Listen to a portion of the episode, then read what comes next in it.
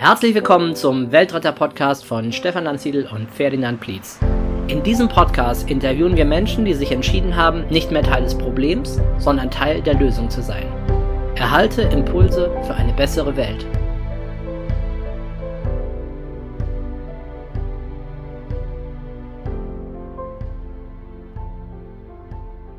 Herzlich willkommen zu einer neuen Folge des Weltretter Podcast. Diesmal mit Ferdinand Plietz.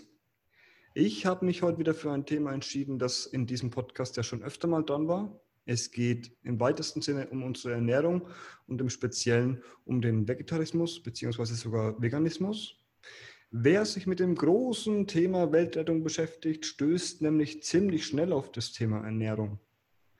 Schließlich hat das, was wir essen, weitreichende Auswirkungen auf unseren Planeten. Dafür werden Flächen verbraucht, dafür werden andere Ressourcen verbraucht, wie zum Beispiel Wasser, Spritzmittel gelangen ins Trinkwasser, sehr viele Auswirkungen und deswegen stößt man so als Weltretter unweigerlich ziemlich schnell auf das Thema Ernährung. Ich glaube, dass die ökologischen Konsequenzen, wenn es um den Fleischkonsum geht, gar nicht mehr so umstritten sind. Und deswegen möchte ich heute in diesem Podcast viel mehr über den Veganismus reden in Gesundheit, aus der gesundheitlichen Perspektive. Und dafür habe ich eine sehr spannende Interviewpartnerin gewinnen können. Und zwar Julia Schneider von der Organisation ProVeg. Herzlich willkommen im Weltretter Podcast, Julia Schneider. Ja, hallo, vielen Dank für die Einladung. Vielen Dank, dass Sie der Einladung gefolgt sind. Ich freue mich sehr auf das Interview. Frau Schneider, erstmal vorab für die Menschen, die ProVeg nicht kennen. Also ich muss erstmal aus meiner Perspektive sagen, ich dachte, bis wir beide ins Gespräch gekommen sind, die Organisation heißt ProVeg. Also wer ProVeg kennt, aber ProVeg nicht. Also das ist das Gleiche. Und wir sagen aber natürlich ProVeg, so wie Sie es mir beigebracht haben.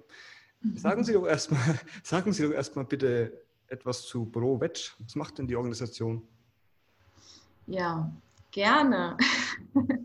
ähm, ProVeg ist ähm, ja eine schon sehr erfahrene, ähm, lange gewachsene Food Awareness Organisation, also wir sagen Food Awareness Organisation, man ähm, kann auch sagen eine Nichtregierungsorganisation, das heißt, wir sind ein Verein, eine gemeinnützig, ähm, den es schon seit 1892 gibt. Damals wurde der gegründet. Natürlich hießen wir damals noch nicht Pro-Veg. Äh, da hat niemand äh, an so einen Namen gedacht. Ähm, lange Zeit waren wir bekannt als Vegetarierbund Deutschland. Ähm, den habe ich auch 2012 kennengelernt und bin auch seitdem dabei. Mhm. Und seit 2017 ähm, haben wir uns dann äh, umbenannt und äh, noch stärker international ausgerichtet, woraus dann auch dieser äh, englisch klingende äh, Name entstanden ist, um zu signalisieren, ähm, was wir vertreten, nämlich äh, pro und veg, also pro vegan, pro vegetarisch, pro veggie, mit dem Ziel, ähm, die pflanzenbasierte Ernährung attraktiv, verfügbar und einfach umsetzbar zu machen. Mhm. Ähm, dabei ja, wollen wir Menschen inspirieren ähm, zu einem pflanzlichen Lebensstil, äh, indem wir einerseits ein Bewusstsein schaffen für die Gründe, warum man am besten äh, und am leckersten vegan essen sollte für die Tiere und für die Umwelt. Mhm. Und ähm, ja, auch alle möglichen Multiplikatoren und Stakeholder zu inspirieren, ähm, diese Bewegung zu unterstützen weil sie eben gut für den Planeten ist und ähm, auch gut für die Gesundheit ist und ähm, setzen uns da eben für Lösungen ein, die diesen Lebensstil begünstigen, sage ich jetzt mal, auf politischer, auf, ähm, ja, auf Corporate-Ebene, also auf Unternehmensebene, aber eben auch auf Community-Ebene. Mhm. Genau. Das klingt wirklich spannend und da haben Sie jetzt auch schon mal nochmal aufgegriffen, was ich gesagt habe. Es geht ja auch jetzt heute ziemlich viel um die Gesundheit, weil ich glaube, so innerhalb unserer Community, dass es gut für das Tier ist und dass es gut für den Planeten ist. Da, was das betrifft, besteht ja weitgehender Konsens, aber der Gesundheit werden wir uns später so ein bisschen mit Schwerpunkt widmen. Was machen Sie denn in Pro, bei ProVeg? Was ist denn da Ihre Funktion? Hm. Also ich habe ja 2012 da schon angefangen und ähm, bin äh, seither Projektleiterin für verschiedene äh, Teams und Projekte im Ernährungsbereich. Ich bin ähm, von Haus aus Ökotrophologin und ähm, Ernährungsberaterin habe mich halt auf diesen Bereich äh, spezialisiert über die Jahre. Inzwischen ähm, leite ich das Team vom V-Label. Das heißt, wir befassen uns mit der Kennzeichnung und mit der äh, Prüfung von vegetarischen und veganen Produkten in Deutschland. Ähm, und ich bin auch seit 2013 äh, in der Organisation von einem Wissenschaftskongress, ähm, BatchMed heißt der, äh, tätig. Das ist ähm, ein Wissenschaftskongress für pflanzenbasierte Ernährung und Medizin. Also da geht es ja dann wirklich um das Fokusthema Gesundheit.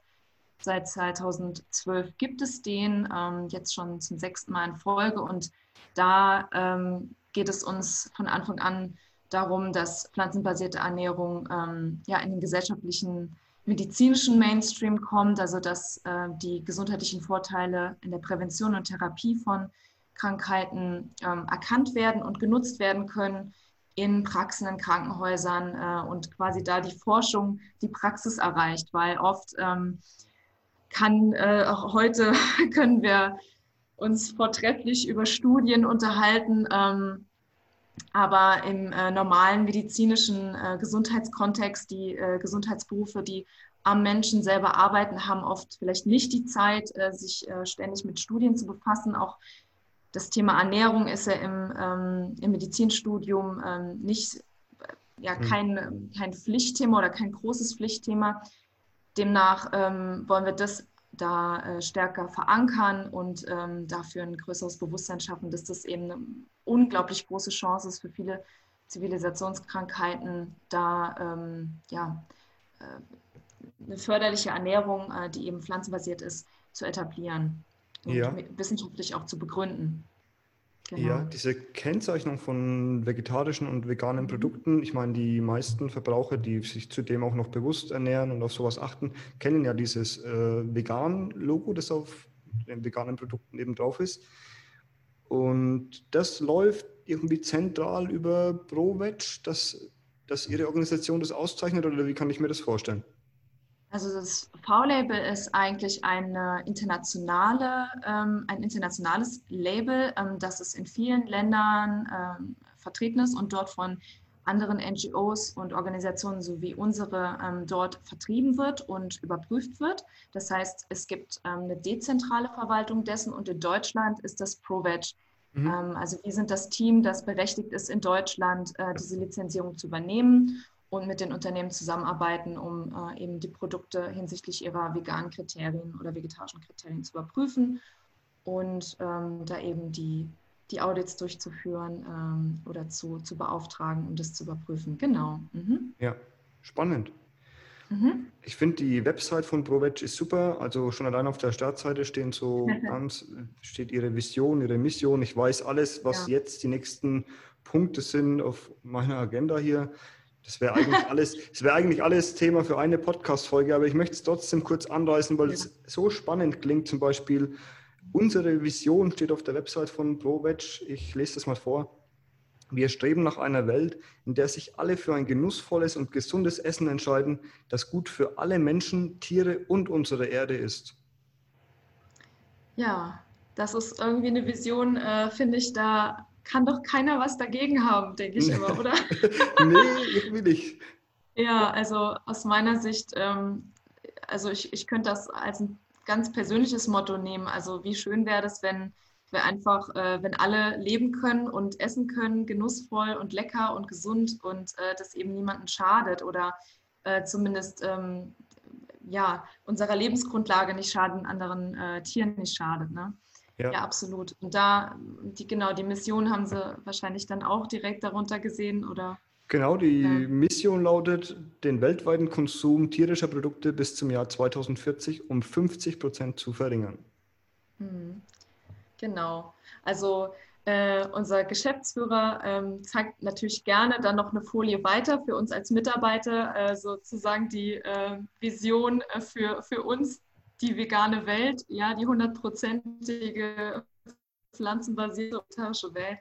Ähm, aber natürlich, ähm, also wenn wir uns den Status quo angucken, ähm, dann äh, ist ja die Mission dazu da, sich auf den Weg zu begeben und ein erstes Ziel so, zu definieren, auf das man hinwirken kann und ja. auch ein machbares Ziel. Also um äh, schon der Erde schon, äh, also schon ein bisschen zu retten oder so einen Beitrag dazu zu leisten, ähm, wären auch, wäre auch schon eine 50-prozentige Verringerung weltweit ähm, immens äh, für, für die Ökologie, für die Tiere. Also es wäre ein immenser Schritt und alles, was ähm, dieser Bewegung hilft, also alles, was weg vom tatsächlichen Tier und der, ähm, der entsprechenden Produktion ähm, äh, wegführt zu ökologischeren und auch ethischeren äh, und auch gesünderen äh, pflanzlichen Eiweißen und Optionen, die ähm, ja, weg vom Tier sind, ähm, ja, werden von uns im Grunde politisch wie, ähm, wie soll ich sagen, in Projekten und Kampagnen gefördert. So, das kann man eigentlich so ganz kurz und knapp zusammenfassen, ja. Ja klar, und jeder noch so kleine Schritt bringt sie ja im Ziel näher. Ja, und es ist auch eine Einladung. Ne? Also es ist eine Einladung, ähm, nicht äh, du bist nur akzeptiert, wenn du jetzt äh, die 100 Prozent machst, sondern ähm, es ist auch toll, äh, wenn du es schaffst, ähm, schon 50 Prozent runterzugehen oder wenn du versuchst, äh, dich einfach in die Richtung zu bewegen und so ja. immer mehr pflanzenbasierte ähm, Alternativen auszuprobieren oder öfters mal vegan oder vegetarisch zu essen und auch andere dafür zu begeistern. Also das ist, glaube ich, der Kern ähm, ja, was mich auch an der Organisation und dieser Mission so begeistert, weil es einfach nicht ausschließend ist, sondern einladend. Und ich finde, das ist ein großer Faktor oder ein großes ähm, Plus ähm, dieser Organisation, dass wir sehr ähm, nicht so ja, dass wir positiv vereinend, mhm. kollaborativ sind, ja, also äh, nicht gegeneinander, sondern miteinander und ja. Ja. Mhm. ja, das gefällt mir auch sehr gut und Sie haben da ja verschiedene Ansätze, um dieses Ziel zu erreichen. Zum Beispiel mhm. Aufklärung, Aufklärungskampagnen, Community Building, Corporate Engagement oder politische Arbeit. Können Sie da mhm. vielleicht ein, zwei Punkte herausgreifen, also was Sie konkret machen, um diese Ziele zu erreichen? Mhm. Wow, das fällt mir jetzt richtig schwer, mich zu entscheiden. das glaube ich Ihnen. Also, ähm, was Sie ja auch im, im Vorhinein angesprochen hatten, diese ähm, die Veggie Challenge, vielleicht mhm. hatten Sie äh, nochmal so genannt als eine ganz ähm, konkrete, sehr praktische und für jeden zugängliche Kampagne, ähm, die wir fahren, ähm, wo es darum geht, ein, ähm, ja, so ein 30-Tage-Programm zu machen, um sich einfach ähm, mal über das Thema informieren zu können, wenn man eben als, wenn man dem Thema noch nicht so nah ist. Und da einfach mal 30 ähm, Tage es vegetarischer oder pflanzenbasierter zu probieren und dort dann jeden Tag mit Rezepten und Infos und spannenden ähm, ja, äh, Spielen und Möglichkeiten äh, versorgt zu werden, wie und wo man sich halt über diesen Lebensstil auch noch weiter informieren kann. Weil das Wichtigste ist eigentlich, glaube ich, wenn man mit den Gedanken spielt oder wenn man damit in Kontakt ist, irgendwie ähm, ja, Allianzen zu finden, ne? also Menschen zu finden, die gleichgesinnt sind oder auch einfach eine Informationsquelle zu haben und zu wissen, ja, was kann ich denn jetzt mal kochen oder ähm, warum soll ich das machen? Ähm, äh, für mich gesundheitlich oder auch, äh, was, was schmeckt denn jetzt irgendwie, was kann ich tun? Und das ist eine super Chance und für jeden zugänglich und auch äh, in allen, also in, in ähm, äh, zumindest in Deutsch und in Englisch verfügbar, was auch ja. nochmal äh, spannend ist ja für ähm, ja, alle, die mit, mitmachen wollen außerhalb von Deutschland. Mm, also das finde ich extrem wirksam und spannend und auch ist eine sehr, sehr erfolgreiche Kampagne, ähm, die neu aufgezogen wurde dieses Jahr. Ähm, ansonsten, wow, fällt mir richtig schwer zu entscheiden. Also mich begeistert, ähm, was auch unternehmerisch im Moment passiert, also wie viele ähm, Händler und Unternehmen mitziehen und äh, neue spannende Produkte auf den Markt äh, bringen, die wirklich begeistern, die geschmacklich total überzeugen, ähm, die äh, gesundheitlich immer besser werden, sage ich jetzt mal, also die immer weiter ähm, auch auf Natürlichkeit oder auf ähm, ja, gute pflanzliche Inhaltsstoffe zielen. Ähm, da sind wir natürlich immer ganz nah an der, an der ähm, Produktberatung oder in der äh, Entwicklung sogar dabei oder können Impulse geben, können ähm, auch äh, Service, also Umfragen durchführen und dann eben ermöglichen, dass sich Unternehmen und Händler auch, ja, dass sie einen Kompass haben. Also was, was wollen, was will denn die Community, was braucht es denn noch für Alternativen? Ja, dass es auch den Menschen leichter fällt. weil gerade im Bereich der, der äh, Fleischalternativen, Wurstalternativen sind wir natürlich schon sehr weit vorne. Da gibt es schon viel auf dem Markt. Ja. Aber auch diese werden immer besser. Also seit es jetzt letztes Jahr ähm, Beyond Burger, Incredible Burger, diese ganzen Produkte auf den Markt ähm, die gekommen sind, äh, wird es natürlich immer spannender, weil die immer näher am Original sind und viele Menschen dann eher mal begeistern, eine Alternative zu wählen. Und das freut uns natürlich, ja. ja. Ähm, es ist vielleicht jetzt aus gesundheitlicher Sicht ähm, sind, sind die Burger vielleicht nichts, was man jetzt jeden Tag essen sollte, aber das sollte man die Fleischburger ja auch nicht. Also es nimmt ja. sich da nicht so viel. Aber es ist dennoch, äh, es hat natürlich trotzdem gesündere Fette, es hat pflanzliche Eiweiße. Ähm, also von daher ist da nichts gegen zu sagen, das ab und zu mal zu genießen und sich zu gönnen.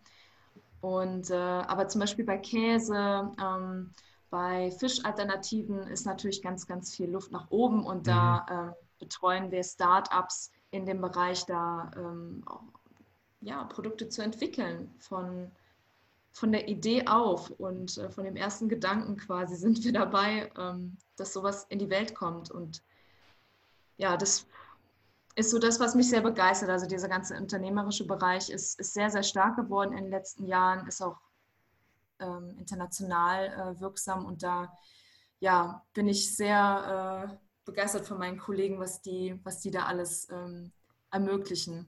Es stimmt einen doch auf jeden Fall optimistisch, oder? Wenn sich da in so vielen Bereichen schon was tut. Ja, ja. Und äh, Klar, vom äh, Unternehmen weg gibt es natürlich auch äh, noch die Schulverpflegung oder Krankenhausverpflegung, also viele Bereiche, wo pflanzenbasierte Ernährung ähm, sicher noch besser schmecken könnte oder noch mhm. ähm, mehr verankert werden könnte und verfügbarer sein könnte und auch attraktiv sein müsste. Ähm, da arbeiten meine Kollegen vom Food Service Team sehr eng dran. Also es gibt noch viele, viele andere Bereiche, auch die politische Arbeit, die wir da versorgen, dass eben auch politische Rahmenbedingungen geschaffen werden, um ähm, Produkte zum Beispiel günstiger zu machen durch die Steuersenkung ähm, oder okay. ähm, dass es auch agrarpolitisch einfach verankert wird. Ja? Das ist ja immer noch ein Bereich, der trotz der Offensichtlichkeit äh, doch öfter ausgeklammert wird aus den Klimazielen oder halt nicht aus unserer Sicht nicht genug Beachtung ähm, findet, das dass eben ähm, die äh, schiere Masse an tierischer Produktion einfach ein wesentlicher Klimafaktor ist ja. und das äh, sich nicht abbildet in den Klimaschutzplänen. Und da ja, sind meine politischen Kollegen und Kolleginnen auch sehr, sehr fleißig auf allen möglichen Konferenzen und COP24, COP25 da ähm, immer wieder die Fahne hochzuhalten, um das auf die Klimaagenda zu bringen und dafür zu sensibilisieren. Ja, das ist echt toll, das gefällt mir gut. Ich habe kürzlich so einen interessanten Vorschlag gelesen.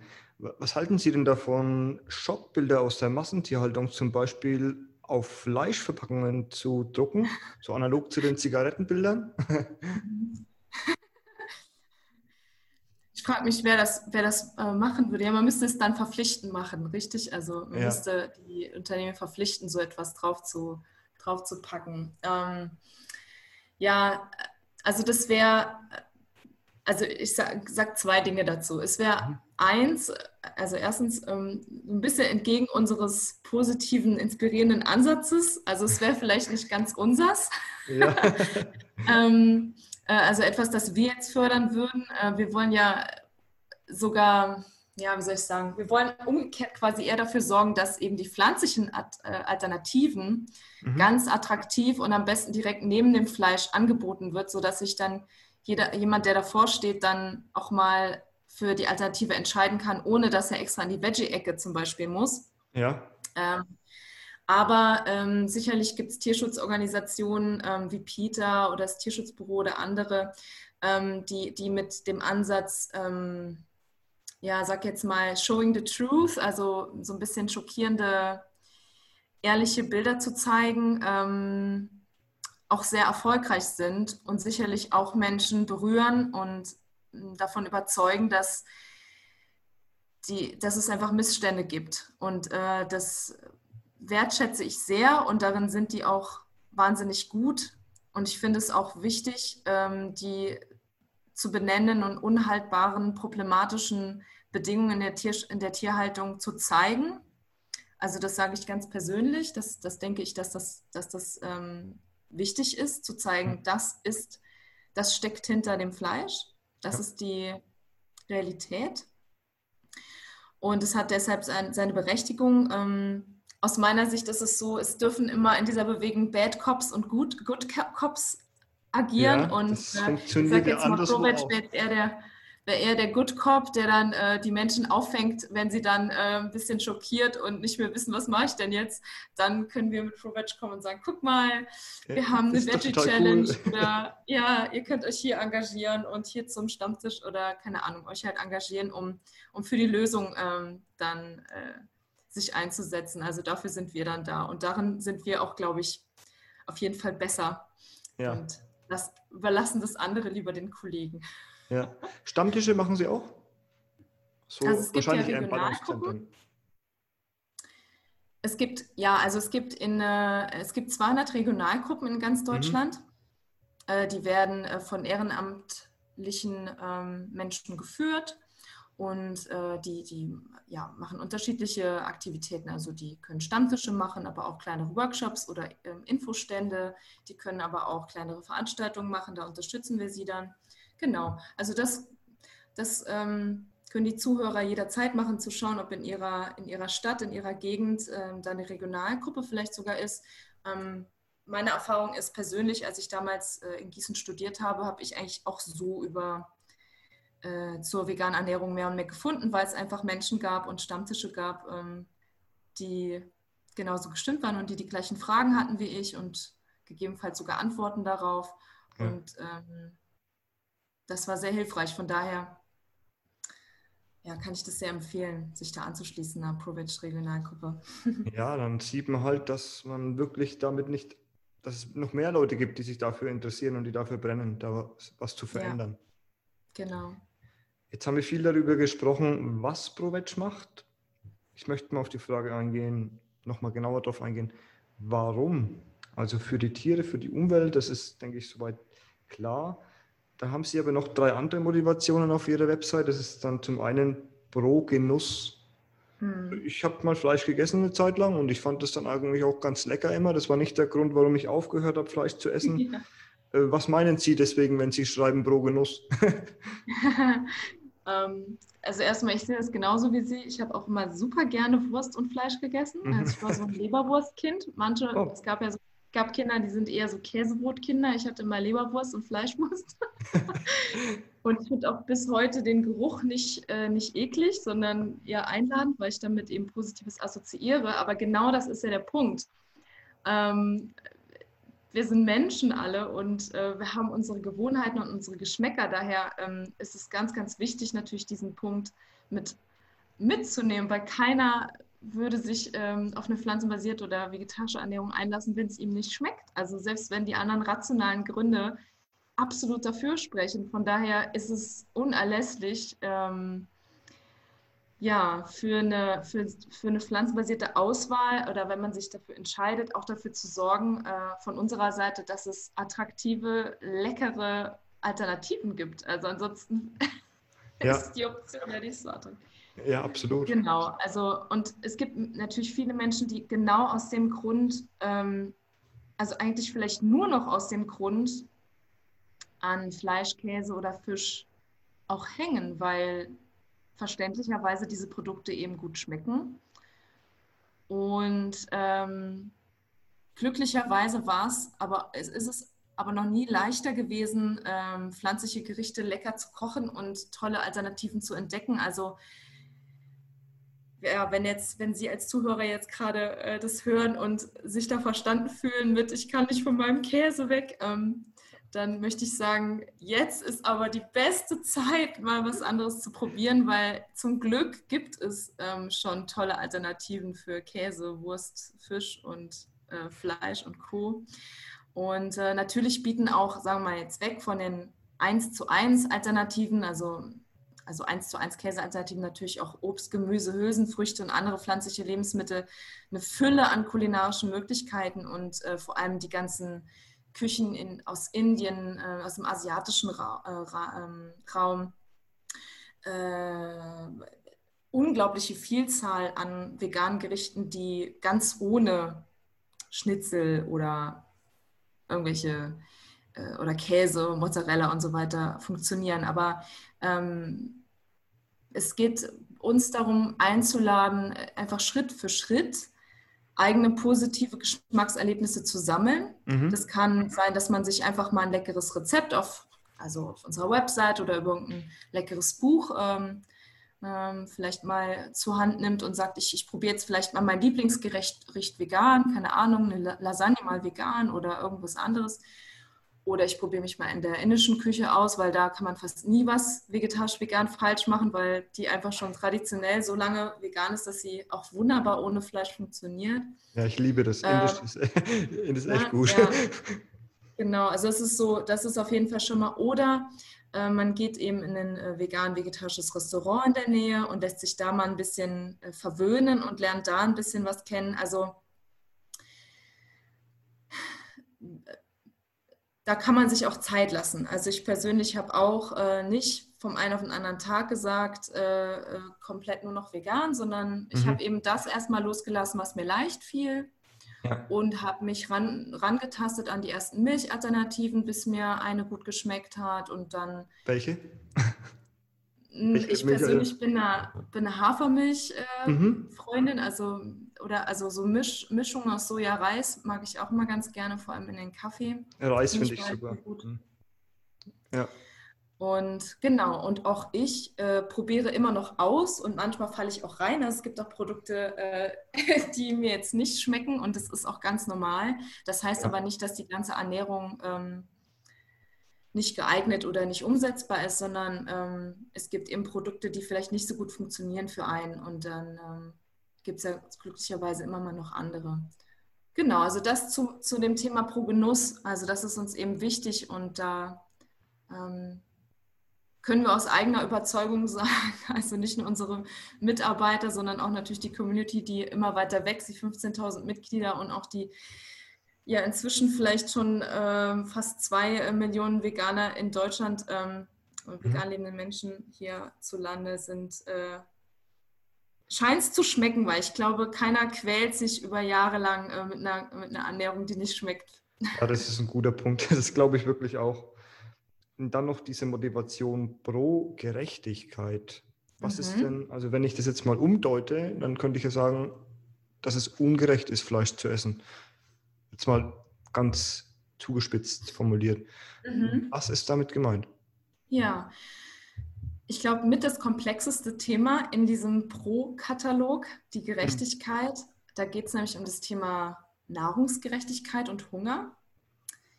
Ähm, mit wachsender Weltbevölkerung ähm, und auch in unserer aktuellen Klimasituation nehmen natürlich die Ressourcenknappheit, ähm, Umweltkatastrophen und auch Nahrungsmittelausfälle und damit auch der Hunger in der Welt immer weiter zu, ne, auf der einen Seite. Ähm, die, dadurch, dass für die tierische Lebensmittelproduktion so viele Futtermittel gebraucht werden, ähm, trägt das zur Verschärfung dieser Lage noch zu. Natürlich gibt es sehr viele komplexe, teils für mich auch unübersichtliche Gründe, warum es überhaupt den Hunger in der Welt gibt. Ne? Und sicherlich gibt es auch, ähm, muss man ähm, ja auch andere Konflikte, die in dem Zusammenhang auftauchen, äh, lösen, ähm, was, was nicht nur sozusagen die Futtermittelproduktion betrifft. Ähm, aber der Umweg über das Tier, also äh, der, der Umweg, äh, pflanzliche Lebensmittel zu produzieren, die erst äh, ans Tier verfüttert werden und dann erst an den Menschen, ähm, führen halt zu einer großen ja, Nahrungskonkurrenz, wobei die pflanzlichen Lebensmittel an sich ja vom Menschen direkt auch verzehrt werden könnten. So, ganz ja. ohne Problem. Ne? Also es ist deutlich ineffizienter, die, die tierischen Kalorien in dieser Anzahl herzustellen auf, auf, richtig, auf richtig. einer und bestimmten es Fläche. Studien, es gibt Studien ähm, und auch viele Autoren, Forschende, ähm, die rechnen natürlich aus, was würde, also was bräuchte, was bräuchten wir, um ähm, nahezu 10 Milliarden Menschen zu ernähren auf der Welt. Mhm. Und ähm, dazu gehört aus meiner Sicht natürlich noch mehr als nur die pflanzliche Produktion, aber mit einer rein pflanzlichen Produktion wäre es auf jeden Fall wahrscheinlicher und besser möglich, ja. ähm, die Menschen, äh, also 10 Milliarden Menschen mit der vorhandenen landwirtschaftlichen Fläche zu ernähren. Wenn auch dazu auch noch ähm, gehört, zum Beispiel ähm, keine Konkurrenz durch Biokraftstoffe zu fördern oder Abfälle zu vermeiden oder Transporte äh, zu äh, effektiver zu machen und die Lagerungsverluste zu minimieren. Also es gibt andere Gründe, die auch ähm, prozentual da rein ja. schwingen, aber allein allein sozusagen die Ineffektivität über das Tier ähm, verschärft diesen Prozess. Und das macht es aus unserer Sicht ungerecht, wenn eigentlich Nahrung, ähm, die die Menschen in bestimmten Ländern ohne Probleme auch selbst verzehren könnten, über einen ineffizienten Weg übers Tier ähm, dann vielleicht sogar gar nicht mehr, ähm, vielleicht sogar gar nicht mehr äh, ja, verfügbar sind oder ähm, äh, erschwinglich sind. Also das, das kommt ja dann vielleicht auch noch dazu. Genau, deswegen ähm, das, das zu diesem Punkt ja. Gerechtigkeit. Ja. Nahrungsgerechtigkeit, gerade die, ähm, es gibt natürlich da auch Unterschiede bei den Tieren, klar, ne? es gibt Tiere, die sind effizienter hm. äh, als andere. Jetzt äh, Rind und Huhn ist immer so der beste Ver Vergleich. Da sind natürlich ja. Rinder sind ineffizienter, brauchen viel mehr Energie. Ähm, und auch hoher Wasserverbrauch etc. als jetzt zum Beispiel Geflügel. Mhm. Aber ähm, das ist der Punkt, wo wir sagen, also das, es, es würde zumindest diese Situation schon mal um einen großen Prozentsatz entschärfen, ähm, wenn wir pflanzliche Lebensmittel in großer Vielfalt direkt Menschen zur Verfügung äh, stellen. Ja, ja, sehr gut. Mhm den letzten Punkt, die letzte, das letzte Pro auf der Website, das ist das Hauptthema. Da möchte ich jetzt mal drauf gehen, auf Pro Gesundheit. Weil ich glaube, dass das eigentlich, dass das am umstrittensten ist. Man hört schon so oft, ja, der Mensch, der braucht sein Fleisch und solche Geschichten. Das ist völlig natürlich. Solche Äußerungen finde ich immer problematisch. Ich möchte erstmal mit einer kurzen Anekdote von mir anfangen. Ich bin ja seit jetzt mittlerweile fünf Jahren Vegetarier und Vegetarier, kein Veganer. Und ich bin da erstmal dreieinhalb Jahre, vier Jahre super mit klargekommen. Ich habe mich wirklich sehr, sehr gut gefühlt, bis ich dann vor etwa einem Jahr so eine Phase hatte. Ich war total erschöpft, ich war dauernd müde und dann habe ich mich halt auch mal damit informiert, darüber informiert, woran das liegen könnte. Und dann fallen da schnell solche Begriffe oder Dr. Google sagt dann sowas wie, ja, vielleicht Eisenmangel oder solche Geschichten, die irgendwas zumindest mit der Ernährung zu tun haben. Tja, dann habe ich mich durchchecken lassen von einer Ärztin, die aber auch wahrscheinlich mehr von äh, Ernährung versteht, wie vielleicht manche andere Ärzte, die darauf spezialisiert ist, auf Gesundheitsberatung. Und diese Dame, die hat bei mir ein großes Blutbild gemacht. Und dann kam raus, dass ich zum Beispiel den schlechtesten Vitamin D-Wert habe, den sie jemals gemessen hat, den niedrigsten. Und natürlich auch Vitamin B, Unterversorgung und solche Sachen. Und ihre Quintessenz war, im Grunde habe ich einen Fleischesser-Organismus und es würde mir gut tun, wenn ich Fleisch essen würde. Und wenn ich das nicht möchte, dann soll ich doch bitte schön meinem Körper zumindest das geben, was Fleisch meinem Körper gibt. Das führt mich jetzt unweigerlich mal zu zwei mhm. Fragen an Sie als Ökotrophologin. Also erstens, was ist es denn, was Fleisch dem Körper gibt? Mhm. Ja, ich würde, ich würde ganz kurz ähm, äh, noch darauf eingehen wollen. Also wir können gerne kurz gleich darauf eingehen, was äh, Fleisch dem Körper gibt und was vielleicht andere ähm, Lebensmittel also eben, ebenso einversorgen. Ähm, ich kann äh, ich kann jetzt nicht ganz nachvollziehen, wie die Ärztin auf diesen äh, Schluss äh, kommt. Das lässt sich vielleicht jetzt auch nicht mehr ganz aufklären, woher die Erschöpfung kommt. Ähm, klar, durch einen äh, entsprechenden Vitaminmangel, Vita Vitamin D, vielleicht was, ja auch Eisen, ähm, mag das gut sein, ähm, dass da Erschöpfung gekommen ist. Also das, das lässt sich schon herleiten. Woran es jetzt genau gelegen hat, ähm, lässt jetzt vielleicht nicht mehr nachvollziehen. Ich hoffe, Ihnen geht es denn jetzt besser. Ja, ich habe dann einiges supplementiert. Also da kommen wir mit, Ah, ja. mit Sicherheit auch noch drauf auf Nahrungsergänzungsmittel und mir geht es jetzt Ja. natürlich seit langem schon wieder viel besser. Trotzdem Ja. ist es eine passende Anekdote. Ja, ne, das passt ja auch ganz gut, ist auch ein, ein gutes, ähm, ja, ist auch ein diskutiertes Thema und finde ich, äh, finde ich spannend, was dazu zu sagen. Evolutionsbiologisch zu diesem Thema, Sie haben einen Fleischesserorganismus. Ähm, Mhm. Evolutionsbiologisch gesehen hat sich der Mensch ja immer wieder auf sein, sein Nahrungsangebot, auf die Nahrungsverfügbarkeit angepasst. Ne? Ja. Es waren mal mehr Pflanzen ver verfüglich, dann war auch mal mehr Fleisch verfügbar. Also wir haben uns ja darauf eingestellt, eigentlich, was gerade es gab. Und demnach können wir alles verdauen. Wir können Fleisch verdauen, wir können auch Pflanzen verdauen und sind eben von unserem Körper natürlich erstmal Omnivore, so Mhm. gesehen. Ne? Ähm, wissenschaftlich gesehen hat Ich, ich grätsche da Ja. mal kurz rein, aber glauben Sie, dass es Ja. Unterschiede gibt, dass der eine Fleisch eher braucht für seinen Organismus als der andere oder glauben Sie das nicht?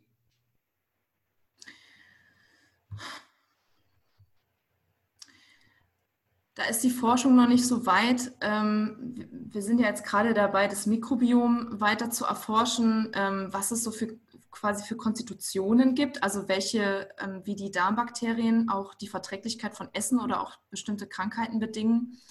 Das heißt, es mag schon sein, dass sich in den nächsten Jahren vielleicht noch zeigt, dass es Menschen gibt, die das eine oder andere besser oder schlechter vertragen, je nach der, äh, ja, der, der, dem, des Mikrobioms ähm, und der, der eigenen Konstitution. Ne? Wir sind ja alle sehr unterschiedlich erstmal. Ne? Es ist keiner, keiner so wie der andere. Der eine verträgt halt abends noch einen Salat, der andere nicht. Ähm, der eine kann den ganzen Tag äh, Vollkornbrot essen, kriegt keinen Bauch wie der andere, äh, keine Ahnung, verträgt nur warmes Essen und warmes Trinken. Also das, es mag schon sein, dass wir da grundsätzlich erstmal unterschiedliche Mägen haben und ähm, unterschiedliche Verdauungstrakte, die unterschiedliches äh, verdauen können so und unterschiedliches vertragen. Das, das könnte man vielleicht erstmal so, so sagen. Ne? Mhm. Ob jetzt der eine besser Fleisch verträgt als der andere, also tendenziell ist Fleisch recht schwer verdaulich für uns. Also es braucht schon sehr lange im Magen- und Darmtrakt, um verdaut zu werden. Ne? Mhm. Ähm, je nachdem, wann wir das jetzt am Tag essen, wie viel, welche Art, hat auf jeden Fall nochmal Einfluss darauf, oder auch, also welche Tierart, ob das halt eher rotes Fleisch ist oder Rindfleisch oder Ziegen oder was auch immer, hat auf jeden Fall einen Einfluss darauf, wie schwer uns das im Magen liegt und ähm, wie wir es verdauen können. Auch ob wir es im Winter oder im Sommer essen. Also im Sommer, ähm, ja, jetzt da eine riesen Fleischplatte gegenüber ähm, was Herzhaftem im Winter ist auf jeden Fall nochmal ein Unterschied, ne? weil unsere, weil sich das schon mit den, ähm, mit den Rhythmen im Jahr schon unter, also weil es schon es- schwanken kann. Es ist ne? besser verträglich im Winter, oder? Es ist besser verträglich im Winter, tatsächlich, Mhm. genau. Weil da der Körper sowieso schon mehr arbeiten muss, also Mhm. quasi unser, der Stoffwechsel halt einfach stärker angeregt ist, dadurch, dass wir halt mehr gegen die Kälte ankämpfen müssen. Ja. Und da äh, solche schwere Kost zum Beispiel besser vertragen wird. So, das erstmal so ganz als Überschrift. Wissenschaftlich gesehen ist, hat jede Ernährungsform ihre Vor- und Nachteile. Ja. Man kann sich mit jeder Ernährungsform aus Mikronährstoffsicht gesund oder ungesund ernähren, je nachdem, wie frisch, vollwertig man das zusammenstellt, wie man es auch verarbeitet, wie lange das Gemüse gelagert ist, etc. etc. Wie vielseitig oder monoton? Wie vielseitig, genau, ähm, wie bunt und äh, wie man es dann auch, also ob man es jetzt tot kocht oder ob man es eine Woche erstmal im Kühlschrank lagert, ob es aus der Tiefkühl kommt, ob es reif geerntet wurde, ob es saisonal äh, quasi geerntet wurde. Also da ist unsere Empfehlung auf jeden Fall vollwertig, ausgewogen, vielseitig und vor allem eher regionale und saisonale Gemüse und äh, überhaupt pflanzliche Lebensmittel auszuwählen, weil die tendenziell schon mal reicher an Nährstoffen sind. So Weil die besser ausreifen konnten an der Pflanze noch und nicht. konnten besser ausreifen, Aha. enthalten die Nährstoffe, wie sie sein sollen, in der vollen Reife. Genau, mussten nicht so lange transportiert werden. Vom Garten in den Mund am besten sozusagen, ja, also Ja. wenn es möglich ist.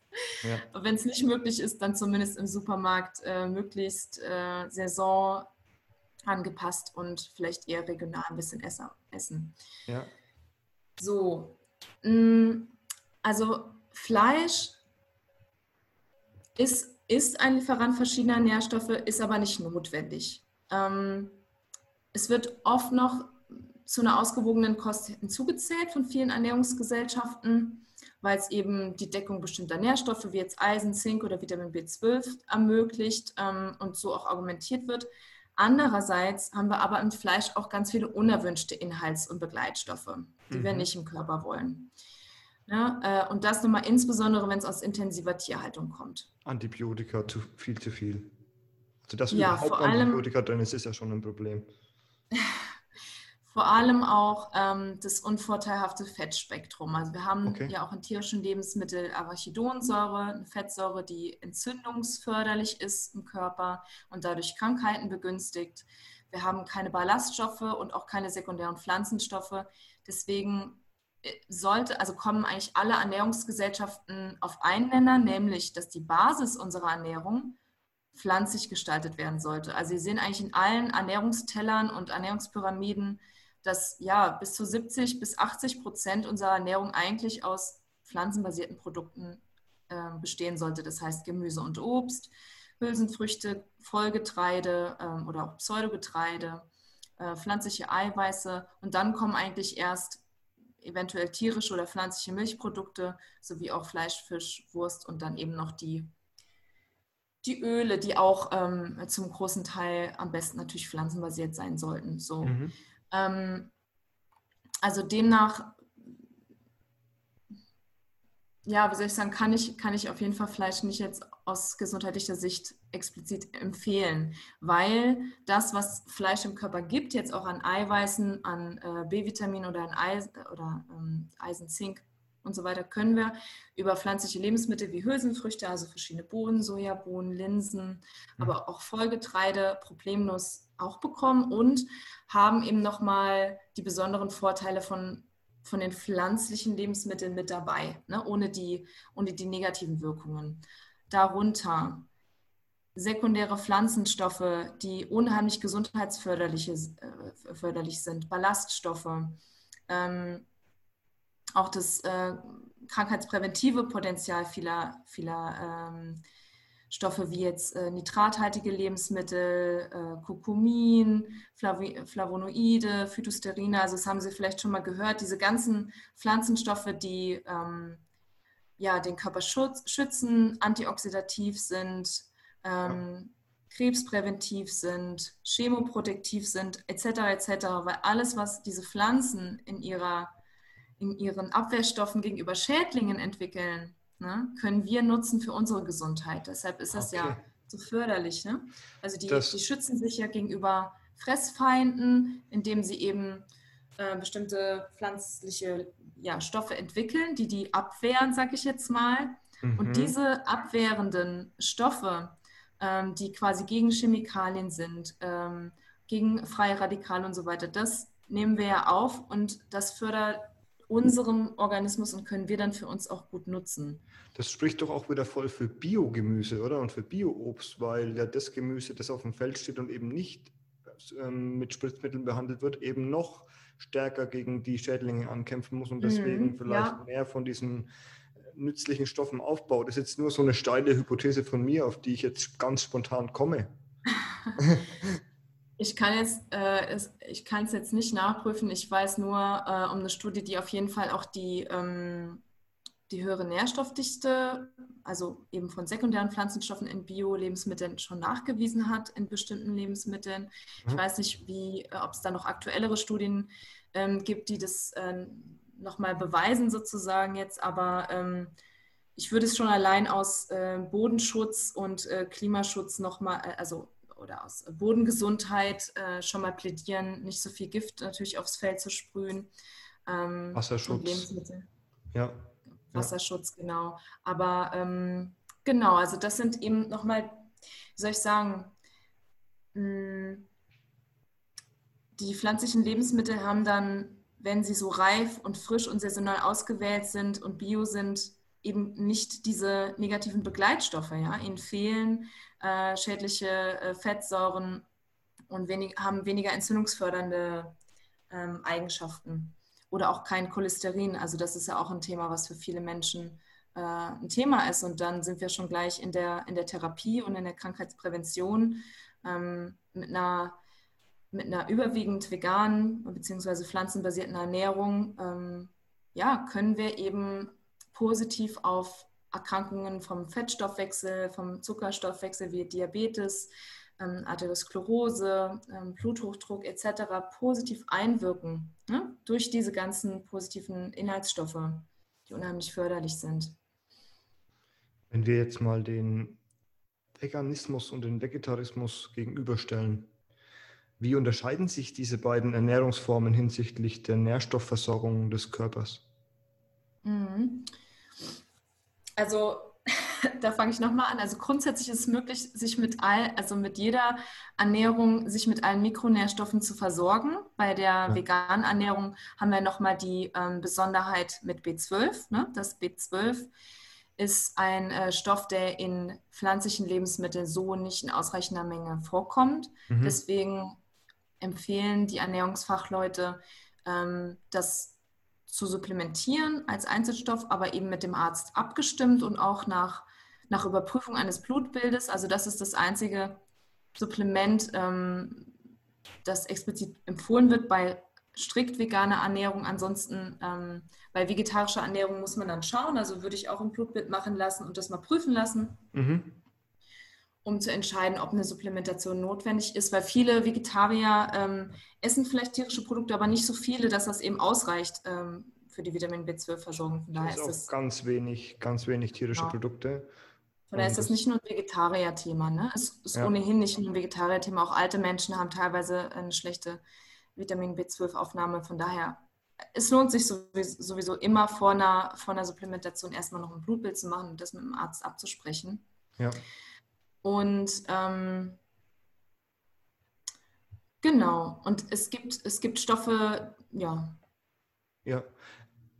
Ich habe jetzt mal im Ernährungskompass gelesen über Milch, also das, das ist jetzt so ein Vegetarier-Thema, dass Milch ja eigentlich ein Wachstumshormone enthält, weil es ja eigentlich dafür gedacht ist, dass die Kälber dass die Kälber wachsen. Und dass es deswegen gar nicht so gut für den Menschen sein kann, mhm. weil der übermäßige Milchkonsum dazu führt, dass ja, zum Beispiel auch, was ist Krebs? Das ist ungehemmtes Zellenwachstum. Das mhm, ist halt genau. dann so genau. die Hypothese, kann gar nicht gut für den Menschen sein, weil es eben das Wachstum fördert. Und bei aus, wieso sollte man bei ausgewachsenen Menschen ein Wachstum fördern? Abgesehen mhm. davon, dass man das sowieso nur im nördlichen Gefilde der Erde durch, aufgrund einer Mutation noch einigermaßen vertragen, die Milch. Und das wird ja in Asien zum Beispiel, ist ja Laktoseintoleranz viel weiter verbreitet. Und deswegen spricht auch schon ganz vieles gegen Milch. Können Sie dazu noch was sagen? Mhm. Ja. Das haben Sie eigentlich schon sehr, sehr gut ähm, berichtet. Also gibt es tatsächlich ähm, verschiedene Studien ähm, über den IGF-1. Das ist, also IGF steht für Insulin-like Growth Factor. Das ist ein Hormon, das in der Leber gebildet wird ähm, und dieses ja, fördert Zellwachstum. Und je höher mhm. dieser Spiegel ist, desto höher ist auch die Gefahr für Krebs, Herz-Kreislauf-Erkrankungen und vorzeitigen Tod. Je niedriger dieser Spiegel ist, desto niedriger eben die, dieses Erkrankungs- und Sterberisiko in dem Falle. Ähm, und es kommt vorrangig durch den Konsum von Tierproteinen, äh, zum Beispiel aus Milch, also aber auch Fleisch, Milch, äh, auch Fleisch und Eier oder Fisch ähm, fördern die Bildung dieses, dieses Hormons. Deswegen ähm, spricht es also, für den Veganismus. Spricht es nochmal für, für pflanzliche Proteine, ja. weil äh, das diesen, ähm, dieses Hormon äh, nicht fördert, beziehungsweise sogar senkt. Also es gibt sogar Studien, die zeigen, dass sie den sogar senken. Mhm. Nicht, weil er, wenn er vorher hoch war. Äh, hoch war.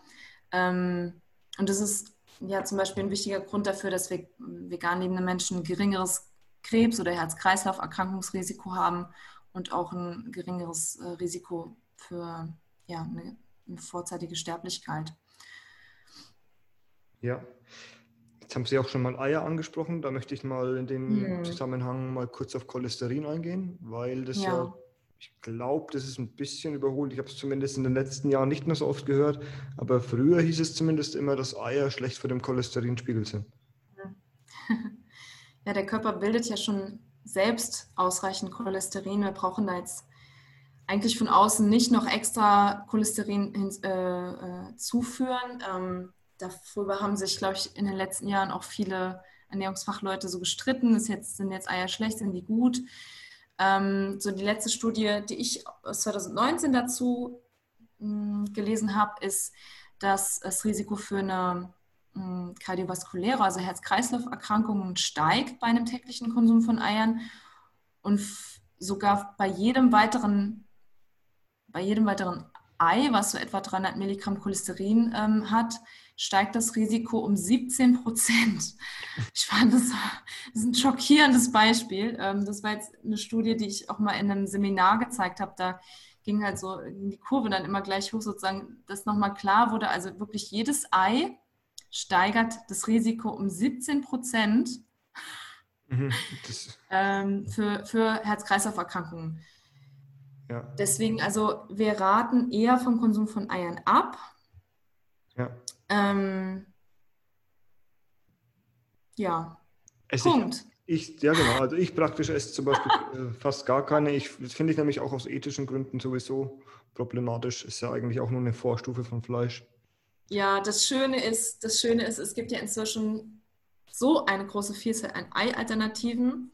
Mhm. Ähm, das Ei ist eigentlich so, ich finde, es ist so das, das fieseste äh, zu ersetzende Lebensmittel, weil es so wahnsinnig vielseitig ist. Dadurch, dass es dieses Eiweiß und Eigelb hat, übernimmt es ja in der Küche unglaublich viele Eigenschaften, außer diesem ja. reinen Frühstücksei oder Spiegelei. Beim Backen halt es, vor allem. Ne, es bindet, genau, es ja. bindet, dann kann man daraus so Schnee machen, dann ach, was man alles aus Ei machen kann. Es ist ja unglaublich mhm. vielseitig. Also ich habe eine große, große Wertschätzung für das, was das Huhn da. produziert, was das für ein wahnsinniges Geschöpf ist, ja. Ähm, und da muss man halt in die vegane Trickkiste noch ein bisschen tiefer reingreifen, weil man eben für diese verschiedenen Eigenschaften der Lockerung, des Bindens halt unterschiedliche Lebensmittel nutzen kann, wie, keine Ahnung, Johannesbrotkernmehl dann zum Binden oder Sojamehl oder dann für den Eigeschmack dann so ein, so ein spezielles Schwefelsalz, das dann so Ei, diesen Eigeschmack hat. Also da gibt es ähm, ganz viele Möglichkeiten, äh, da ja, empfehle ich da mal reinzuschnuppern. Äh, zum Beispiel Rührtofu ist eins unserer Lieblings-Sonntagsfrühstücksgerichte, äh, mhm. wo wir dann auch mit Kalanamak ein bisschen zaubern, um halt. Das ist dieses äh, Salz, das nach Eiern schmeckt übrigens. Dieses, genau, und auch riecht, ja. Das ist Kalanamak. Genau. Es schmeckt ja echt und nicht nur so ein bisschen nach Ei, nicht nur mit viel Fantasie oder so, sondern es schmeckt einfach total nach Ei. Ich habe das jetzt mal daheim. Ja. Das ist echt Wahnsinn. Ja, ja, ich kann es auch empfehlen, wenn man diesen Geschmack generell will. Man kann es auch auf eine vegane Margarine machen oder auf eine Avocado. Das, mhm. Die Avocado hat ja auch diese Konsistenz, so ein bisschen, als wäre es ein Ei, wenn man so ein nicht ganz festgekochtes Ei hätte. Ja. Ähm, ja, damit äh, versüßen oder versalzen wir uns sozusagen den, den äh, Frühstücksbrunch am Sonntag dann schon mal ganz gerne. Weil ähm, klar, ne, also so ein Spiegelei oder so ein Rührei, das ist natürlich schon was Feines vom Geschmack her. Also wieder ja, Thema Genuss. Absolut. Ähm, auch wenn ich sage, leider zeigen Studien, äh, dass das einfach das Risiko für bestimmte Erkrankungen erhöht und zwar wirklich Ei für Ei. Deswegen lieber nicht. Ähm, der Geschmack ist einfach so einladend, äh, da braucht man einfach Alternativen und möchte mhm. trotzdem halt da am Sonntag sitzen mit einem Brötchen und dann eben, äh, ja, halt so was Schönes, Warmes essen, ja. Ja. Genau.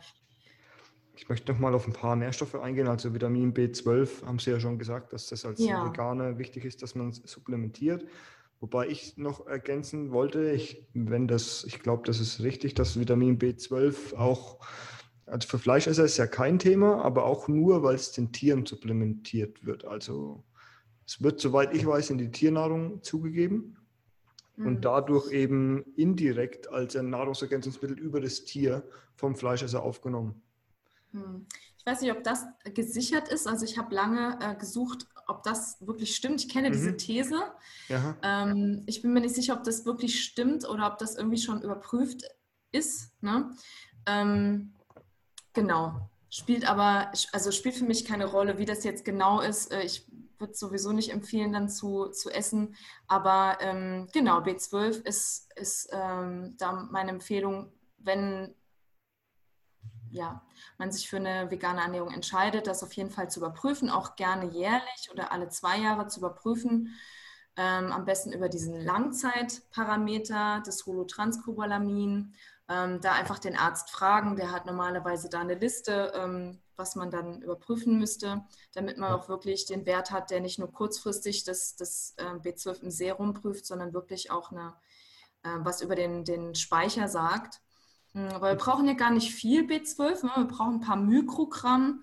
Und ähm, dass es meistens über eine Supplementation auch eine Zahnpasta gibt es, äh, die man benutzen kann oder eben angereicherte Produkte. Da ist das meistens etwas, was man so ganz nebenbei machen kann, merkt man gar nicht. Ne? Ja. Genau.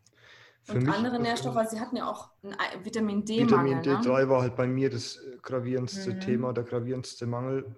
Was, was gibt es dazu zu sagen? Da kann jetzt ja die Ernährung nicht so viel dafür, mhm. äh, weil Vitamin D ist ja eigentlich kaum in Nahrungsmitteln enthalten. Da müssen wir leider einfach unseren jetzt so häuslichen Lebensstil äh, kritisieren, weil wir sind halt kaum noch draußen. Jetzt wisst ihr, dass ich ein Stubenhocker bin. Jetzt wisst ihr es. Ja. war jetzt keine, war jetzt kein, äh, keine Kritik an ihn persönlich. Das ist eine, ein da sind sie nicht alleine. Also das geht mir auch so und mein Vitamin D-Spiegel ist auch immer eher an der unteren Grenze ähm, mhm. und ich muss auch im Winter supplementieren. Aber das ist ein, ein Thema, das, das betrifft die ganze moderne Gesellschaft, äh, die eher drinne arbeitet. Ja. Also alle Büromenschen, die im Sommer eben nicht draußen sind und diese Speicher durch die Sonne nicht auffüllen, ähm, sind da betroffen und ähm, sollten sich auch bestenfalls darum kümmern. Bitte nicht blind supplementieren, davon rate ich sowieso generell ab, aber vor allem Vitamin D nicht blind supplementieren, weil es ist ein fettlösliches, das heißt, kann sich anreichern und dann eben auch zu einer Überversorgung kommen. Das kann nicht okay. einfach mit dem Urin ausges äh, ausgeschieden was, werden. Was wäre dann, was wäre das Worst-Case-Szenario? Mit Vitamin 3 Overdose? Ja, nerv, ja, nervliche Schäden oder Leberschäden, weil es einfach zu, zu viel in dem, im Fettgewebe ist ne, und mhm. die Steuerprozesse äh, schädigt. Also ich ne, würde man vielleicht lange nicht merken. Ich empfehle es einfach grundsätzlich schon mal nicht. Ja. Also auch am, ist ja auch am Knochenstoffwechsel beteiligt, kann darin zu Störungen führen. Ne? Es ist auch noch gar nicht ganz geklärt, was Vitamin D alles macht. Also es scheint ein ziemliches Allround-Talent zu sein. Die bekannteste Funktion ist ja, dass es im Stoff, äh, Stoffwechsel ähm, die Aufnahme von Kalzium fördert ne, in den Knochen, mhm. dass die schon fest ist äh, und auch die Nerven schützt, auch im, an Immunprozessen vermutlich beteiligt ist. Ähm, also da gibt es immer mehr, was so klar wird, was Vitamin D alles steuert. Deshalb wirklich ernst nehmen, ähm, absprechen, wie der Status ist und dann eben im Winter supplementieren und im Sommer schön raus in die Sonne und äh, genau. vor allem in der Mittagssonne ein bisschen Haut zeigen, dann kann man zumindest ein bisschen auftanken, ja. Ja. Ähm, Omega-3-Fettsäuren ist auch so ein Thema. Mhm. Da können wir vielleicht auch nochmal, wenn jetzt das Stichwort Omega-3 fällt, nochmal kurz den Fisch streifen. Ja. Das beides vielleicht nochmal. Ja, ja, Fisch. genau. Das ist auch ein, das ist so eine essentielle Fettsäure, ähm, die dazu führt, dass viele noch für den Fisch sehr plädieren, also gerade für den fetten Fisch. Ähm, und dazu führt, dass viele Menschen eben immer noch geringe Mengen an Fisch essen, wenn sie auch sonst schon vegetarisch oder vegan essen. Mm, das Meer, in dem die meisten Fische ja leben, ähm, sammelt immer mehr unsere Abfälle leider. Ne? Mhm. Ähm, das heißt, viele, viele Fische und vor allem die Fetten weil Fett speichert gerne so Toxine, sind immer mehr mit auch giftigen Substanzen äh, belastet, wie Dioxin, verschiedene ähm, ja, Mikroplastikarten, Schwermetalle und ganz besonders eben diese Kaltwasserfische wie Lachs oder Makrele. Ähm, ja, Fett ist halt ist, oder die Fische und mit ihrem Fett sind ein super Magnet halt für diese Schadstoffe. Deswegen entwickelt sich Fisch aus wissenschaftlicher Sicht immer mehr zu einer eher gesundheitsschädlichen ähm, Sache. Ähm, das Risiko steigt natürlich vermehrt mit der Meeresverschmutzung. In Bereichen, wo vielleicht das Meer nicht so verschmutzt ist, ist sicherlich weniger. Ähm, ganz besonders Meeresfrüchte sind nicht so zu empfehlen. Ähm, und wenn man jetzt sagt, okay, die Meere sind verschmutzt, aber was ist jetzt mit den Zuchtanlagen? Da ist doch vielleicht alles super. Aber da ganz explizit wird unfassbar viel Pestizid eingesetzt, um eben, ähm, da sind die Fische ja noch dichter aufeinander, sodass es genauso wie in der Massentierhaltung benötigt wird, dass man da wie Antibiotika oder Pestizide einsetzt, damit die schädlingsbefreit sind. Aber das letztendlich leben die Fische da drin und sind dann eben genauso belastet. Also und diese Anlagen Fisch sind ja auch meistens im Meer nur so eine abgekapselte Einheit, also so ein Das teilweise auch, genau. Also das ja. heißt, sie sind mit dem Meer verbunden, äh, teilweise genau, oder, oder teilweise getrennt, äh, wie auch immer. Es ähm, gibt es glücklicherweise gute Alternativen, Omega-3 auch aus pflanzlichen Lebensmitteln zu bekommen, ohne eben diese schädlichen äh, Schadstoffe aus Fisch. Ähm, ganz kurz nochmal was machen. Warum sind Omega-3-Fettsäuren eigentlich so wichtig? Genau. Das äh, sind Stoffe, die entzündungshemmende Prozesse im Körper ähm, steuern und fördern. Das heißt, sie vermindern das Risiko äh, für bestimmte Erkrankungen und äh, reduzieren das Entzündungsmilieu mhm. und machen die Membrane beweglicher, machen gute Gewebewände ähm, und äh, sind zum Beispiel fürs Herz ganz besonders gut. Ne? Also für die ganz feinen Arterien, ähm, dass das geschmeidig ist und die Membrane schön beweglich sind, mm, also die Zellmembrane. Das ist ganz besonders fürs Herz ganz wichtig.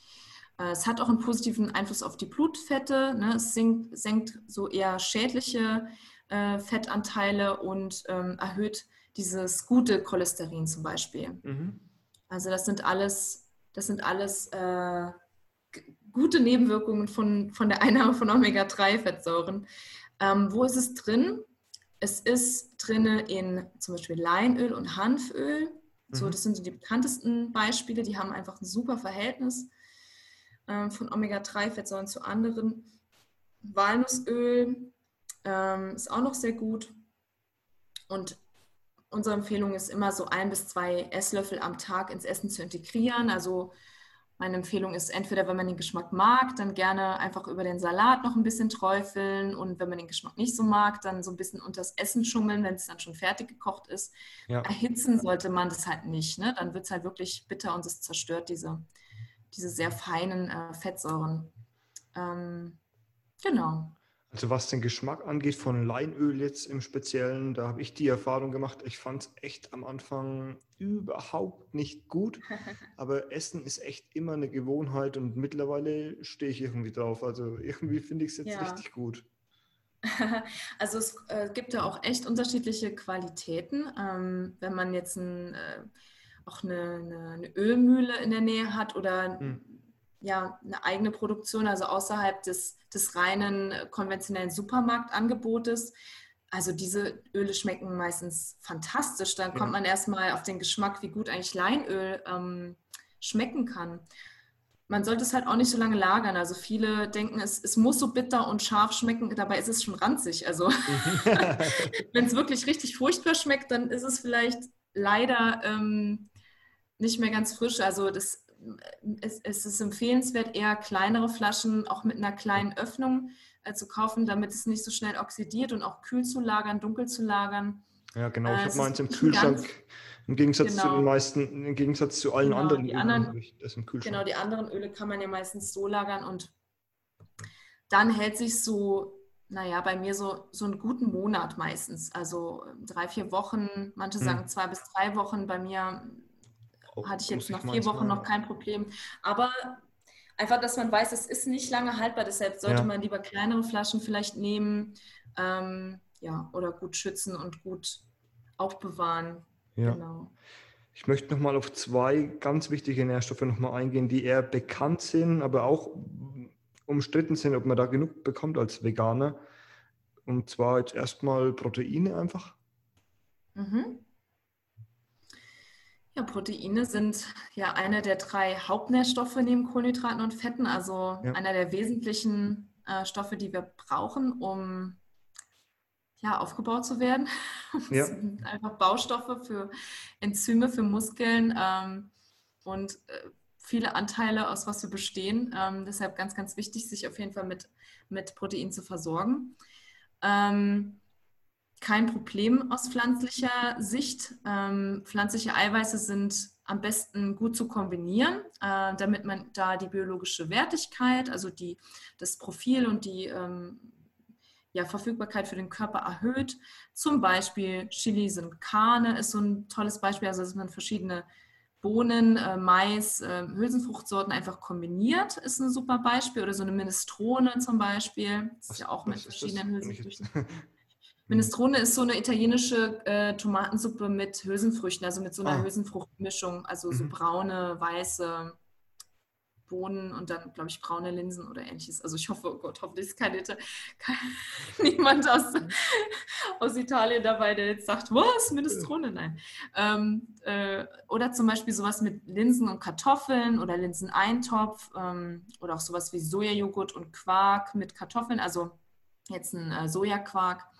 Das sind ne, also auch Kartoffeln haben viele Eiweiße, von daher ist es auch gut kombinierbar es empfiehlt sich halt immer so ein bisschen äh, sehr abwechslungsreich hm. zu essen und die, die miteinander zu kombinieren, wenn es möglich ist. Ne?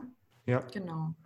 Und das Stichwort Eisen, also das ist vor allem vielleicht auch mhm. ähm, für Frauen kann das ja ein Thema sein, Eisenmangel als Vegan, im Veganismus. Genau, genau. Ja, Frauen brauchen ja auch ein bisschen mehr als die Männer, weil sie mhm. eben auch mehr Eisen verlieren. Mhm. Äh, oder in bestimmten Lebensphasen ist es auch wichtig, ne, ähm, genug Eisen zu haben. Genau, Eisen ein ganz wichtiger Stoff für den Sauerstofftransport. Ähm, deshalb macht er uns auch ganz schnell erschöpft oder dass wir nicht mehr konzentriert sind, wenn Menschen im Eisenmangel sind, weil ähm, wir nicht mehr genügend Sauerstoff überall an die Zellen bekommen. Es ist der sogenannte Blutfarbstoff, also es ist ein wesentlicher Faktor unseres Blutes und das, das macht den Nummer, unseren, bringt unseren Kreislauf eben in Schwung. Ne? Deswegen ganz, ganz wichtig. Ähm, ja, wo ist es drin? Es ist äh, in ganz vielen Saaten und äh, Kernen enthalten, zum Beispiel Kürbiskerne ähm, und andere Nüsse auch. Äh, ganz besonders Vollkornprodukte sind auch noch zu empfehlen. Da sind auf jeden Fall immer ganz, ganz viele Eisen. Ähm, also einfaches Müsli morgens oder auch ein Porridge ähm, mit, mit äh, Vollkorn, Haferflocken oder Gerste oder Hirse oder wie auch immer. Mhm. Mm, und was sich empfiehlt, ist die Verbesserung noch mit äh, Vitamin C zusammen zu verbessern. Also Eisen wird noch besser aufgenommen, wenn wir zum Beispiel ein bisschen Obst dazu essen oder einen Obstsaft dazu trinken, sei es jetzt ein Orangensaft oder ein Apfelsaft. Ja. Und einfach Früchte dazu essen, dann, dann können wir es noch besser aufnehmen. Und zum Beispiel Kaffee, was eher hemmend ist, oder auch Schwarztee eher ähm, zeitversetzt dazu zu äh, genießen. Also wir sagen so 30 bis 60 Minuten sollte das am besten zeitversetzt sein. Also das typische, man isst alles so zusammen, ähm, ist jetzt beim Thema Eisen äh, und der Aufnahme von diesen Stoffen nicht so empfehlenswert. Also dann lieber, lieber danach, äh, eine halbe Stunde später dann den Kaffee genießen und wenn das Eisen dann schon so ein bisschen im Körper aufgenommen ist. Mhm. Ja. Wir hatten es jetzt gerade in Bezug auf Eisen von verschiedenen Lebensphasen. Und da möchte ich mhm. mal kurz auf Schwangerschaft oder Stillzeit eingehen ja. für unsere weiblichen Zuhörerinnen. Wie ist das? Also für Veganerinnen, die aber jetzt dann, dann zweifeln, ob das in der Schwangerschaft richtig ist oder ja. Ja, also absolut wichtig, äh, sich darüber zu informieren und auch sich diese Frage zu stellen. Es ist ja auch eine sehr sensible und ähm, äh, ganz wichtige Lebensphase, ähm, wenn der Fötus sich entwickelt und ähm, auch später in der Stillphase da gut versorgt zu sein. Das gilt grundsätzlich ja erstmal für alle Schwangeren, egal mit welcher Ernährungsform. Ähm, immer mehr, mehr Ernährungsexperten und Expertinnen befürworten eine pflanzenbasierte Ernährungsweise auch in diesen besonderen äh, Phasen und es gibt inzwischen auch viel Fachliteratur dazu, äh, zum Beispiel von Edith Gätchen und Markus Keller, die ähm, ganz, ja, ganz inspirierend und einladend zeigen, wie es gehen kann. Also es, es hilft, sich nochmal über ähm, Fachliteratur auf jeden Fall vorher zu informieren. Ähm, ganz grundsätzlich erstmal. Ähm, das kann vielleicht, ja, muss ich nochmal sagen, also das ersetzt jetzt keine fachliche ärztliche Unterstützung oder Beratung. Und das ist auch das, was ich jetzt bei besonderen Personengruppen wie Kindern, Schwangeren, ähm, Säuglingen und auch Stillenden wirklich äh, empfehlen würde. Ähm, das soll keine Angst machen, sondern einfach dafür sorgen, dass man sich einmal eingehend informiert, welche mhm. besonderen Nährstoffe, allen voran meistens verschiedene B-Vitamine, Zink, Eisen oder Proteine, ähm, da sich einfach ausreichend zu versorgen und zu optimieren, äh, wie, das, wie das gemacht werden kann innerhalb des, des Kalo Kalorienspektrums. Ne? Ja. Also ähm, man sollte auf jeden Fall auf die besonderen Nährstoffbedürfnisse achten.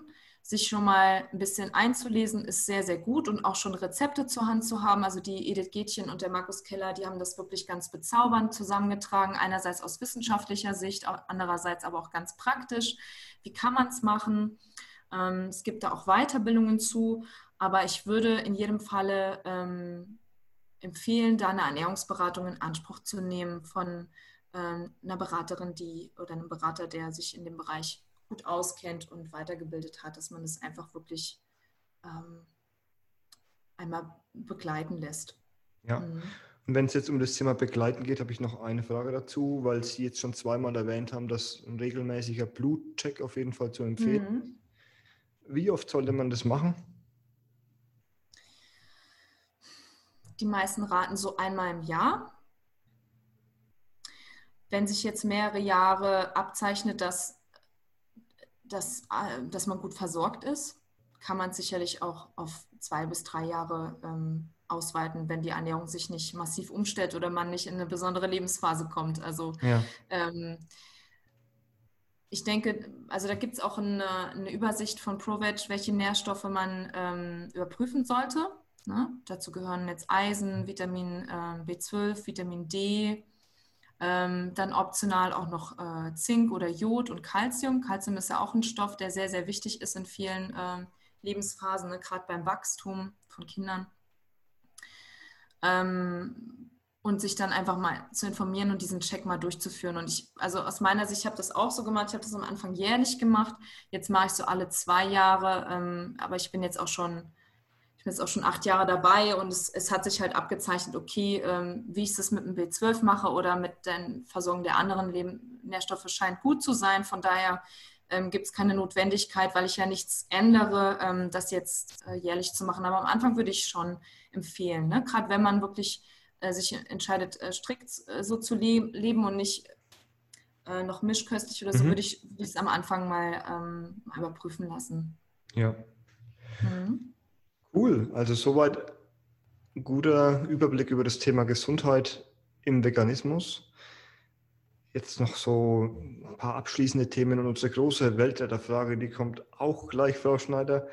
Sie haben, vorhin, Sie haben vorhin erwähnt, dass zwei Millionen, war das glaube ich, zwei Millionen Veganer oder Vegetarier mittlerweile in Deutschland leben. Ich habe mal ein bisschen aufgerundet.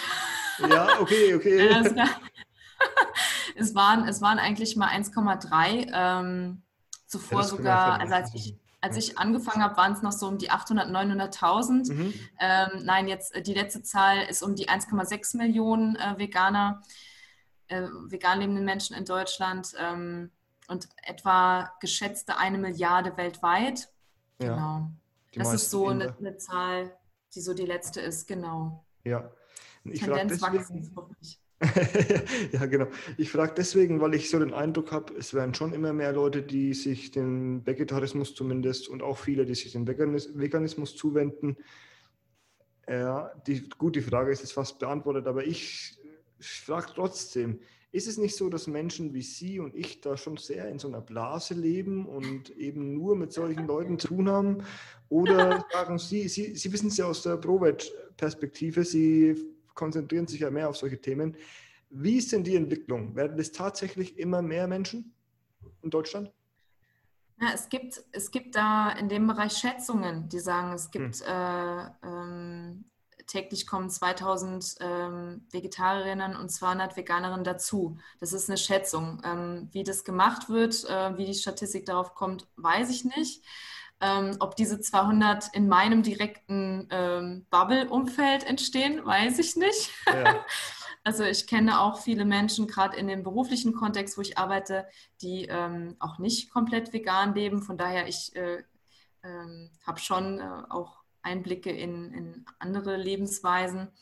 Ähm, aber ich merke, dass die Aufgeschlossenheit, zumindest ähm, den Fleischkonsum wirklich deutlich zu reduzieren, ähm, dass die, sagen wir mal, Tofu-Angst verschwindet, dass ähm, Soja äh, nicht mehr den Regenwald zerstört, weil alle inzwischen wissen, dass es eigentlich vor allem der Futteranbau ist. Also, ja. dass einfach vieles Mainstreaming wird, also dass vieles normaler wird. Und es ist auch gut so, dass vegan kein Angstthema mehr ist, sondern Viele merken, oh, das geht und meine Enkelin, meine Tochter, meine Freundin, also jeder kennt irgendjemanden ja. und das Thema rückt näher und damit wird es auch immer mehr ähm, zum hoffentlich zum irgendwann Status quo. Und ähm, ich war, war gerade vor, vor zwei Wochen auf einer auf der einzigen Hochzeit dieses Jahres. Viele andere wurden abgesagt, aber ja. eine Corona-Maßnahmen äh, oder Corona-Bedingungen an, gepasste Hochzeit ja. und äh, fand es sehr lustig. Ich war auf dem Land in Brandenburg,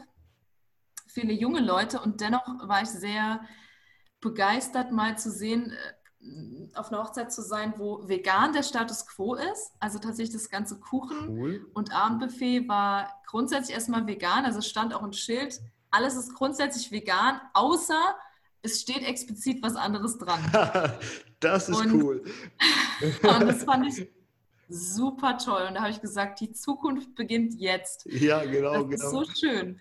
Ähm, also, dass einfach, dass es nicht ein extra, eine, eine kleine vegane Torte gab, wenn überhaupt, genau, sondern es waren alles vegane Torten und Kuchen ja. und eine darunter war vegetarisch. Ne? Und mhm. beim Abendbuffet war alles vegan, außer ein kleiner Teller, der war gegrilltes, gegrilltes Fleisch dann eben und ja. Würstchen so. Aber sonst gab es auch noch eine Grillplatte vegan und eben die ganzen anderen Salate und Lasagne und was ist ich, was alles vegan.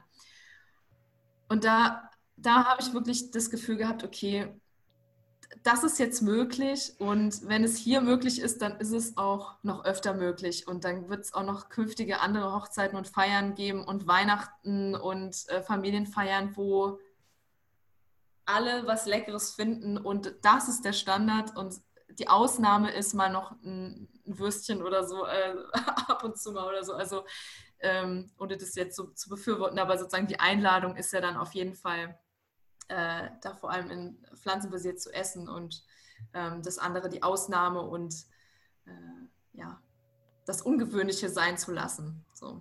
Ja, wenn Sie da jetzt einen Teil unserer Zuhörer jetzt da total angesteckt haben mit dem Gedanken, okay, ich will da ich will meine Ernährung ändern, ich will mich pflanzlicher ernähren, aber irgendwie hänge ich total am Fleisch. Was sind denn so die ersten Schritte? Womit äh, würden Sie empfehlen, anzufangen, wenn jemand doch schon sehr an seiner gewohnten Ernährungsweise hängt? Hm. Ähm, also erstens würde ich sagen, Stress raus, also Zeit lassen. Mhm. Ruhig, alles ist gut, die Richtung stimmt und schon allein das ins Bewusstsein zu holen, es geht auch anders und man könnte es mal anders probieren, ist schon der erste, ist schon ein erster Erfolg. So. Also ähm, wenn viele Menschen schon da sind, haben wir schon ganz viel geschafft. Dann mit dem leichtesten beginnen. Also da, wo es leicht ist, da, wo es fließt und da, wo es einem Freude macht, mal was auszuprobieren, sei es irgendwie, wenn man einen veganen Freund hat, zu sagen, komm, wir gehen mal zusammen essen, ich will jetzt doch mal in ein veganes Restaurant oder komm, koch mir doch mal was. Oder ich weiß ja. eher so was mit, mit positiven und auch mit Beziehungen irgendwie verbinden. Ne? Mhm. Ähm, Stammtische hatte ich ja schon benannt, Regionalgruppen sind da. Ähm, ein inspirierendes Buch kaufen. Keine Ahnung, Melanie Joy hat ein tolles Buch geschrieben. Ähm, also Why We Love Cows, Eat Pigs and Nee, oh, ich kriege immer den Buchtitel nicht hin. Das ich weiß es auch nicht, also. ja, ja. Ich kenne aber, ich weiß, welches Buch Sie meinen. Where Cows Eat Pigs and Love Dogs. Oder vielleicht heißt es auch Love Dogs, Where Cows and Eat Pigs. Also es geht darum, warum tragen wir Kühe, essen, äh, Schweine und lieben Hunde. Also das Thema, ja. ähm, warum essen wir manche Tiere, manche andere nicht. Das ist eine sehr interessante philosophische Fragestellung übrigens. Ja, ja. wäre dann der nächste Podcast. Ja, total, total faszinierendes Thema. Also ein inspirierendes Buch kaufen, das einen vielleicht berührt. Äh, von Jonathan äh, Safran Foer gibt es tolle Bücher. Aber da, also da muss man nur mal vegane T-Shirts, muss man einfach nur mal zu seinem Buchhändler gehen. Da gibt es ganz, ganz viele inspirierende äh, Bücher. Ähm, Rezepte einfach ausprobieren, das nächste Familienfeste einfach mal was Veganes mitbringen, eine vegane Kräuterbutter, das merkt keiner, oder veganes Met mitbringen, dann finden es alle interessant. Also das machen, das macht zum Beispiel meine Familie. Meine Familie, äh, also meine Eltern, die mich da irgendwie auch sehr unterstützen, die bringen immer heimlich so kleine vegane Sachen dann mit ja. und lassen dann probieren und sagen dann, hättest du gedacht, das wäre vegan? Und ja, also das ist eine Möglichkeit, seine Lieblingsgerichte zu veganisieren. Also einfach mal, keine Ahnung, Spaghetti Carbonara mal vegan probieren mit Räuchertofu und Sojasahne und mhm. das ähm, also das macht alles Spaß. Und ähm, was mir noch geholfen hat, ist auch Messen zu besuchen. Das ist halt im Moment natürlich noch nicht so ganz möglich wieder. In Corona-Zeiten schwierig, genau. Ja. Aber, Aber ähm, ja. die, Veg die Veggie World zum Beispiel war ähm, für mich ein, äh, ja, ein neues Universum. Also es war wie ein, eine neue Welt entdecken. Und andere Events, ähm, helfen, Gleichgesinnte zu, zu finden und helfen einfach die kulinarische Vielfalt zu entdecken, so ganz ohne anderes Commitment. Also das heißt, man muss sich ja nicht schon, man muss sich ja nicht schon Veganer, Vegetarier ähm, schimpfen, sondern man kann ja nur mal hingehen und alles so ausprobieren und ähm, finden, was einem da schmeckt. So. Und ja, ja. also Krass. das sind alles Möglichkeiten. Mhm. Die sind offenbar grenzenlos, ja. Ich finde den Tipp wirklich gut, zu sagen, macht euch mal keinen Stress, fangt irgendwie an. Das genau. ist immer das genau. Wichtigste. Bewusstsein ist immer das Wichtigste. Ja, und, und was bei dem Thema auch sehr hilft, ist, ähm, oft hilft auch das, das Machen und das Ausprobieren vor dem Entscheiden. Also man muss sich ja noch gar nicht, ähm, mhm. man muss ja gar nicht sagen, ich will jetzt so leben, ich bin jetzt überzeugt, sondern es reicht auch einfach manchmal zu sagen, ich also heute, wenn ich jetzt heute essen gehe äh, mit meinen Freunden ähm, und, es, und es gibt eine coole Option, dann, dann esse ich doch einfach mal vegan. Ich, ich mache das jetzt einfach mal und mache das jetzt ja. gerade gar nicht so froh, sondern manchmal reicht es auch, sich überhaupt äh, schon mal, ähm, also was, so mal einzukaufen, mal eine Alternative auszuprobieren zu Hause oder ein Rezept auszuprobieren und das einfach zu machen, ohne, ähm, man muss nicht schon überzeugt sein, aber manchmal hilft es, ähm, der Sache näher zu kommen und sich dann über andere Wege da ähm, begeistern zu lassen, weil man dann mhm. erst entdeckt. Ne? Ja. Genau. Das Beste zum Schluss. Jetzt kommt sie, die große Welt der Frage. Jetzt mal ganz allgemein gedacht und ganz allgemein gesprochen. Das muss sich jetzt nicht auf den Veganismus beziehen, ganz allgemein auf unsere Welt. Was braucht denn die Welt gerade am allermeisten? Ja, wenn ich, wenn ich das wüsste, dann würde ich das sehr verfolgen. Ähm, Ihrer Meinung nach? Meine Meinung ist, ähm, ich glaube, wir brauchen ganz viel Compassion, heißt das so im Englischen. Ähm, man könnte es übersetzen als äh, Mitgefühl oder mhm. Verbindung oder auch Kohärenz so. Ähm, und das ja, gegenüber allen Menschen und Lebewesen und auch gegenüber der Erde. Ne? Ja. Äh, wir sitzen alle im selben Boot. Ähm, es geht nicht darum, wer hat Recht, wer ist gut, wer ist böse, ähm, wer hat jetzt äh, hier die beste Lösung äh, für irgendwas, sondern ähm, Mitgefühl, einfach schlichtweg Mitgefühl äh, für, fürs Gegenüber, für die Tiere und ja, zusammenarbeiten an unserer Lebensgrundlage und an einer schönen Zukunft, die wir alle, also auf die wir uns alle einigen können. Und ich bin überzeugt, dass ähm, in jedem, in jedem Menschen es einen Funken gibt, der weiß, es kann auch richtig schön sein und es geht. Und äh, da zu vertrauen, dahin zu wachsen ähm, mit, einer, mit einem Lebensstil, der, der letztlich dann für alle gut ist und der alle mitnimmt. Das Schlusswort war jetzt viel zu gut. Ich sage dazu gar nichts mehr. Ich danke Ihnen vielmals für das Gespräch und weiterhin viel Erfolg für Sie und ProVeg. Vielen Dank, Julia Schneider. Dankeschön. Das war eine Folge des Weltretter Podcasts. Möchtest auch du Teil der Lösung werden? Dann geh auf www.welt-retter.org und mach mit.